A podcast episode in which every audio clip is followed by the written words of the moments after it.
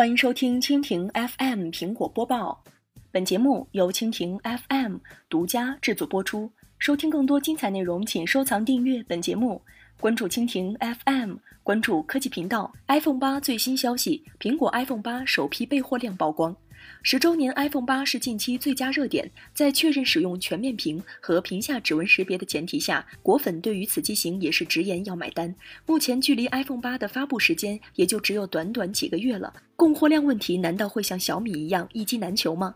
台湾电子时报根据供应链最新消息，首批 iPhone 因为 OLED 面板供应问题，备货量会很少，只有三百到四百万台左右。来自苹果供应链的人士爆料，iPhone 八将会有三个版本，预计会是四点七英寸、五点五英寸和一个新增的五英寸。下一代 iPhone 不叫 iPhone 7s，而是会重命名 iPhone 八系列，这是因为今年是 iPhone 十周年，对于苹果意义重大。S 后缀的小改款含义不能突出这个重要意义，所以就跳过了 iPhone 7s 的名称。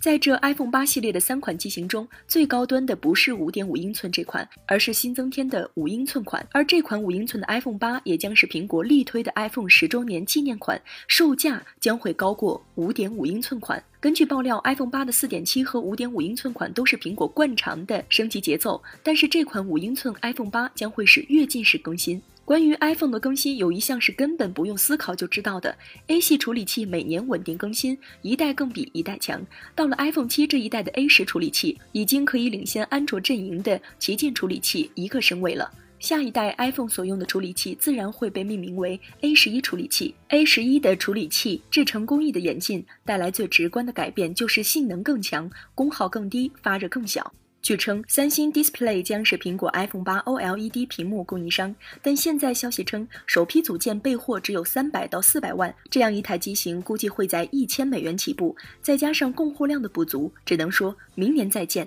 iPhone 八。以上就是今天的苹果播报，更多精彩内容尽在蜻蜓 FM。